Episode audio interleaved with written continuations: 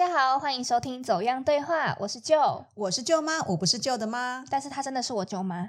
哎，舅妈，嗯，我们当初在讨论节目规划的时候啊，那时候我们提出来核心概念，就是因为两代之间有一条很大的鸿沟嘛，然后家长跟小孩彼此间有很多的摩擦。但是我觉得我们的主题谈到现在，其实也都还蛮和平的嘛。是啊，是啊，我们的节目本来就没有要吵架啊。嗯，对啦，对啦，但是呃，我们今天的主题是我的理想被父母框了，我觉得。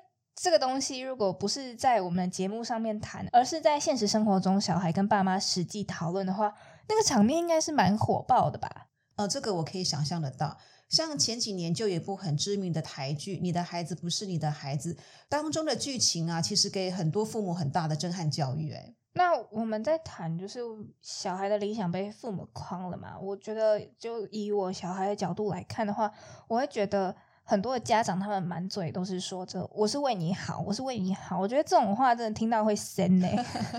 不过我相信父母的出发点都是好的啦，因为我们不忍心孩子吃苦，然后不希望孩子走冤枉路，希望孩子能够出人头地。但是在表达的过程当中，还有就是对孩子的期望，往往就成了跟孩子的争执点。那我们今天呢，就来两代对话沟通一下，好好的听听，也理解彼此的想法。好哦。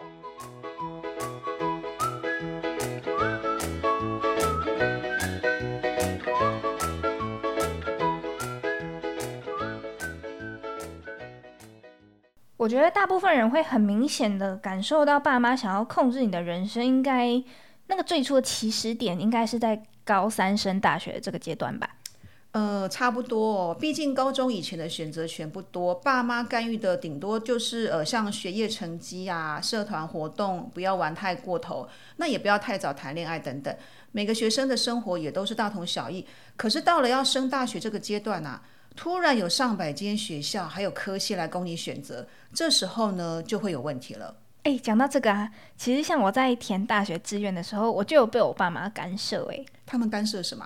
就是我那时候填了一堆社会系、政治系、历史系啊这些人文社会的科系，然后还有因为我那时候其实对艺术也蛮感兴趣的，所以我就填了台医大、北医大这些就是艺术大学。然后我爸妈就一直跟我说：“你会饿死，你会找不到工作。”然后每一天就是要我赶快去改我的志愿序。那他们是觉得要念什么科系比较好？像我是念社会组的嘛，当然就是读商科、法律啊这一些比较有前途，那个前途也包括那个 money 的意思嘛。对这些科系，然后再加上因为我妈是英文老师，她就一直要我去填外文系。那你有乖乖照着他们的想法去改吗？当然没有啊！而且我跟你说，我那时候真的听了太多爸妈偷改小孩志愿的鬼故事。鬼故事，这个是鬼故事哦。对，是鬼故事，这很可怕哎。所以我那时候就完全不让我爸妈知道那个填志愿的系统要怎么操作。呃，虽然我有朋友，他到最后是被他爸妈逼着打开那个填志愿的系统，就是他爸妈全程盯着他，把他志愿序全部改掉。哇，那那个人后来过得怎么样啊？他去那所学校读了之后呢，他就发现他真的很不喜欢，所以他花了一年的时间准备重考，而且呢，他重考的目标甚至是当初他只考成绩可以稳上的学校科系，所以我就一直觉得他像是绕了一大圈。嗯。就嘛，你当初小孩在升大学填志愿的时候，身为家长的你也会去干涉吗？嗯，不能说干涉了，那关心是一定会有的。像我们家哥哥啊，就是你表哥，他从小其实就展露了绘画的天分，所以高中的时候我们就有讨论过，说大学要念什么科系，当时就有朝着要念呃这个设计科系方面来做考量。那当然也有想到说未来发展的前景，所以就以多媒体设计，也就是动画设计方面的学校跟科系为目标。那弟弟呢？他本来是想念心理咨商，但是分数不够高，所以就念了其他的科系。但是后来他上大学之后，在过程当中，我也有跟弟弟时常的提醒，问他说：如果说你还是对心理咨商有兴趣的话，也可以考虑重考、转学或是转系。我是个不会完全按照父母安排的人走啦，所以也不会要求孩子这么做。那你没有按照你妈的想法去填志愿，他们有什么反应吗？我后来因为我的成绩没有到我的第一志愿，所以我误打误撞进了一个我妈觉得还不错，但是我个人没有那么喜欢的科系。嗯，但是后来我就决定我要转系，所以现在才会念新闻系。所以其实后来你还是有朝着你自己的理想科系来来走嘛，对不对？对啊，那我这边要想要分享一下，因为不是所有的孩子都这么的幸运。像之前媒体就曾经报道过一则新闻，就是呃有一个从小很用功念书，然后读资优班啊，成绩名列你前茅的年轻人，在他考上医学院之后啊，却在宿舍就烧炭轻生。他那一张。医学系的学生证呢，其实是他妈妈梦寐，他爸妈梦寐以求，希望他孩子能够考到的一个一个证明。可是，在那张学生证下面呢，却压着一封简单的遗书，那上面就写着：“亲爱的爸妈，这辈子我很努力的当你们的乖儿子，下辈子可不可以让我做回我自己？”我想，孩子这样的举动是父母最深的哀痛，也是孩子对父母最大的一个控诉。嗯，这件事情真的还蛮沉重的。然后我觉得啊，其实很多人的梦想应该就是被这样扼杀在填大学科系志愿上面了。然后我很常去思考的一件事情是，为什么爸妈要这样，就是可能有点自以为是的要去导正小孩的生活？那他们背后的原因是真的是因为爱吗？还是说他那个爱的背后是可以去炫耀自己的小孩很棒，或是觉得呃未来小孩出人头地的时候可以养爸妈，还是什么东西？嗯哼。其实你这样的说法，我以前也曾经想过，因为我也是当过人家的孩子嘛，我也被父母导正啊、期待还有要求过。那时候的我也是愤愤不平的。不过不同时代的父母，因为生活环境还有背景不同，对孩子就会有不同的期待跟要求。会诊起来，大概父母就无非是希望孩子可以成绩好啊，考上好学校，之后可以有好的工作，甚至可以有门当户对的婚姻，然后还可以光宗耀祖等等这些。但是这些都是外显的一个结果。可是等我当了父母之后，对父母为什么会有这样的期待，其实我有更多的体会耶。嗯，你有什么体会啊？在开场的时候啊，我有说过，父母的出发点跟动机都是好的，不管是希望孩子好，还是可以为了展示自己的教养成果，都是一种孩子好我也好的一种想法。不过从意识层面来看的话，呃，我看过智商心理师郭叶宇他在《关系物化》这本书当中有提到，父母对孩子的要求呢是一种关系物化的现象。那什么是关系物化的现象？就是说这是父母潜意识里面的一种对死亡焦虑导致而成的。因为死亡是人生没有办法避免的事情，所以父母就会有这样的一个忧虑。当他开始有了下一代之后呢？这种死亡的焦虑呢，就有了出口，所以父母会认为说，哎，有一天我可能会死亡，可是我的孩子还会活下去，因此呢，家长就会开始把自己的梦想加注在孩子的身上，希望孩子可以完成自己未完成的事情，然后自己死后呢，这些梦想可以让孩子继续下去，尤其是很优秀的父母，就是期望孩子能够把自己的成就继续传承下去。所以，爸妈在干预小孩的理想的时候，他其实背后真的不一定是我我刚刚说的，我想要为你好，或者是我真的很爱你，所以我才这样嘛。对，这是某一个层面他显现出来的一种表现方式。那有一种状况是，有些父母他放弃了自己的理想，或者是自我实现，因为他可能有做了某些的牺牲，那他就希望说，孩子能够代替他失去的。这些东西把他找回来，替他发光发热，所以这份期望就成了孩子实现梦想的阻碍了。其实我觉得这件事不只可以讨论在爸妈身上，嗯，还可以去，我觉得可以去想到背后的文化，因为我们是华人社会嘛，其实说到底还是一个集体意识为上的社会文化。然后就是，当然不只有爸妈会对你会评论你的理想之外呢，还会有各种亲朋好友的期待，会期待你像刚才你提到光宗耀祖，然后光耀门楣。但是我。我就很直的讲说，真的小孩功成名就了，到底又干这些宗亲什么事情？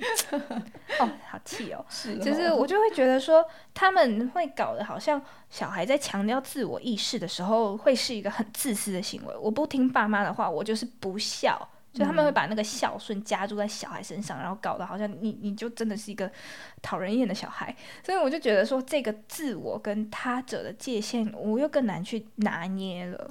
其实我是觉得这些中亲友人的话是不用太在意了，不过他们的评论啊、建议或者是有一些耳语，的确是会对父母造成影响。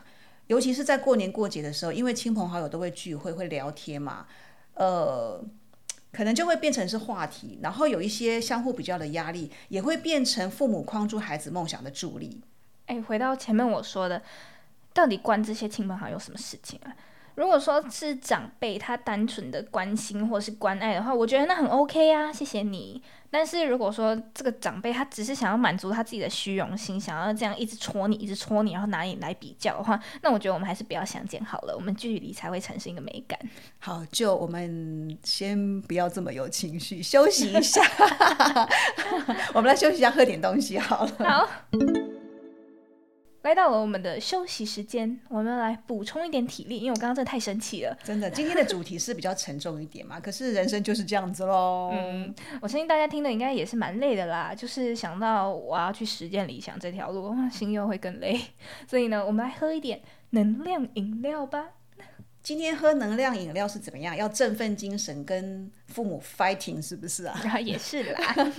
舅妈，你以前有喝过能量饮料我很少喝这种饮料，哎。以前大家都说你提神或者是你要补充体力的话，基本上都是嚼口香糖或是喝咖啡嘛。可是其实现在蛮多年轻人，他们都是习惯会去喝能量饮料。像我自己就会习惯，我如果熬夜读书或是熬夜工作的话，我就是半夜可能十一点一一两点喝一瓶能量饮料。然后如果我整个晚上都处理不完，我就是熬过早上的话，我就会天亮再灌一杯咖啡。所以能量饮料真的有提振精神的作用哦。其实我也不知道哎，我就是。把它当做是一个健康食品，就有点像 B 群那样在摄取。我也不知道它到底就是行不行，我就是当做心理，就是告诉自己啊，要来好好的加油喽。好哦，那赶快来喝喝看。来，干杯！干杯！怎么喝起来像那个气泡饮料？其实我觉得它喝起来超像维大利的。对耶，所以它就是当有有也有一点像是当做汽水在喝啦。你那时候说要喝那个呃能量饮料的时候，我以为你要喝什么蛮牛啊之类的这种。我今天买的这个是红牛，我是红牛，对对对，是红牛。但是其实蛮牛也也有出它的自己的能量饮料，而且蛮牛便宜很多哎。是哦，对啊，我觉得红牛算是比较高级的能量饮料。我还是第一次喝到呢，带给你人生初体验。我怕我今天睡不着觉，哎，那你就不要喝那么多。好，来吧，我们继续吧。好，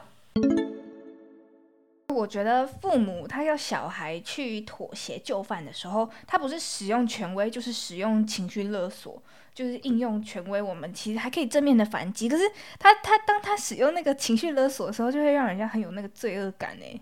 你有听过什么情绪勒索的表达方式吗？最常听到的当然就是我前面一直讲的，我就是为了你好。还有就是不听话，我真的是白养你了。那，还有什么翅膀硬了，你就想飞了，是不是？我为你付出这么多，你怎么可以这样对我？不听老人言，吃亏在眼前。你是有做笔记吗？怎么可以一连串讲出这么多？还有吗？我都偷偷记下来。你看，毕竟我也活了二十几年，我也听了很多东西嘛。还有哦，还有哦，还有就是好啊，随便你啊，我没差。这些就是他表面上听起来好像就是。你可以自己做主，但是就有一种就是爸妈就会想说，哦，我就等着看你不行的那种感觉啊，要不然就是说啊，爸妈不会害你啦，这种。哎，说实在的，您刚才举的那些例子啊，有些话我也说过，哎，所以我也情绪勒索过我的孩子喽。哦，可能哦。哎，那你有没有想过要怎么跟父母沟通，争取他们的支持跟认同呢？就我的观察，我觉得爸妈很常会先去否定小孩。他会说你这样做不好，你这样做没出息，就是他背后的意思可能没有像他讲出来的字面这么强烈，就是说真的真的有这么不好，你就是真的这么糟，只是他可能是希望小孩可以好好再慎重思考这个决定。可是你知道小孩是听者嘛，听者很容易会走心，那这个走心就会造成两个人之间很大的冲突。所以我这边是觉得说，是不是可以请不管是家长还是小孩在讲话。的时候试试看使用疑问句，而不是先用否定句。你去问对方说为什么你会这样想，而不是你要先给结论。我觉得先给结论这样真是跳太快了。说实在，父母会这样表达，也是因为我们之前的父母也是这样子告诉我们的，所以有一些习惯，我们这就是承袭以前的人这样做下来，有时候很难改的。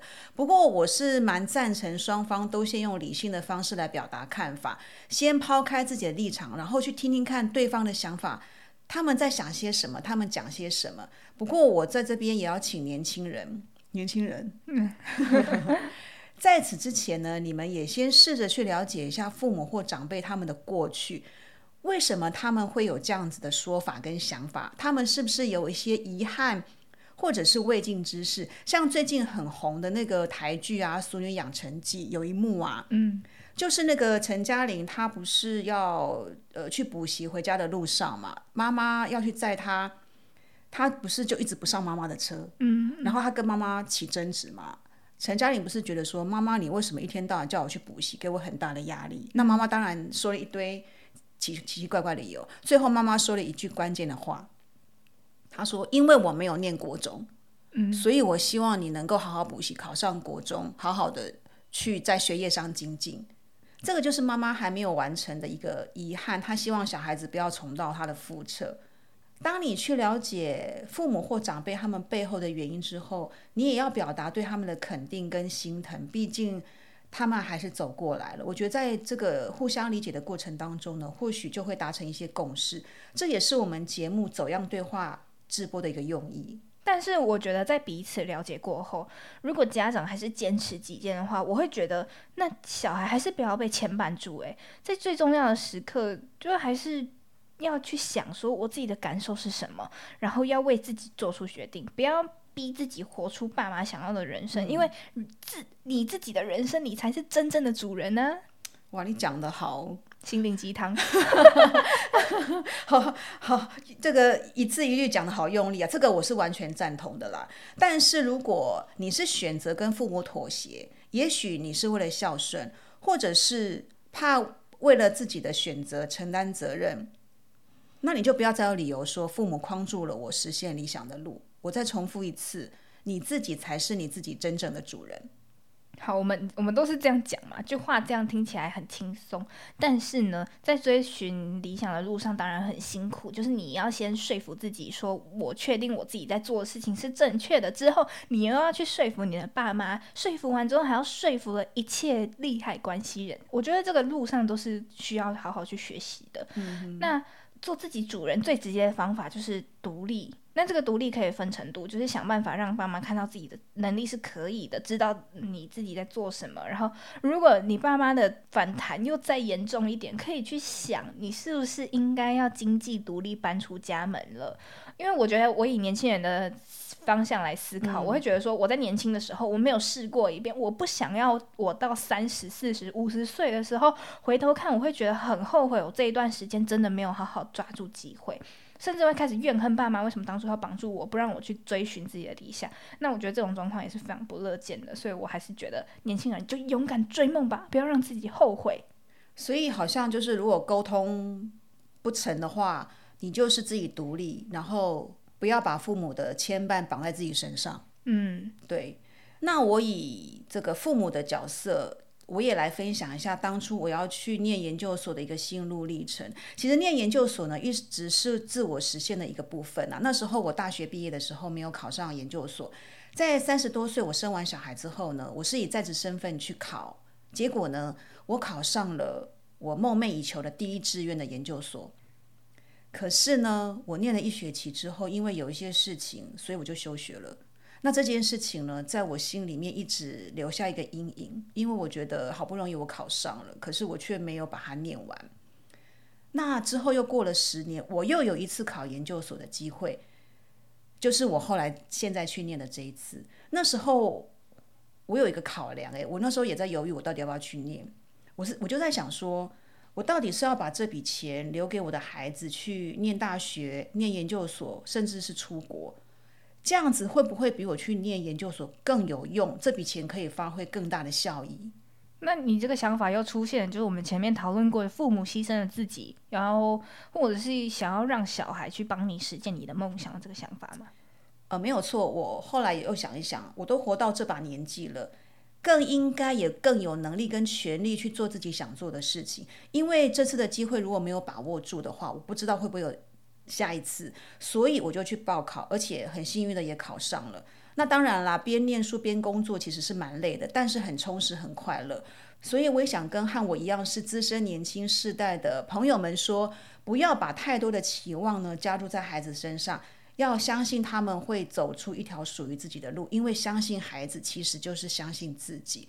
那你呢，就是去做你自己想做的事情，因为我们辛苦了好久，也被许多角色跟期待绑住，这个时候呢，是拿回我们人生主导权、做自己的时候了。我觉得我们这一集讲了蛮多经典名句的哈。我觉得在实践理想当中呢，有家人的支持，当然一定会让我们觉得更安心、更有能量。所以这时候，如果你还在跟爸妈抗战的阶段的话，我觉得还是要尝试的去跟爸妈沟通。但是在这个沟通过程之中，还是要坚守自己的理念。呃，我以父母的立场来讲哦，即使身为父母的一开始并不接受你的理想或是你的说法，可是如果你还是很坚持、很认真的去投入的话，父母看到你这样子认真努力，其实是会被感动的。所以说，年轻人们，把你们的。态度拿出来，展现你的狼性，那个 嗷的那个狼，让你的爸妈知道你不是随便讲讲的哎。是啊，那我们这一集经过这样的对话，我们真的很祝福大家，不管是年轻人或是资深年轻人，都能够找到你的理想，然后勇敢的去实践它。好，那我们这集到这里喽，谢谢，拜拜，拜拜。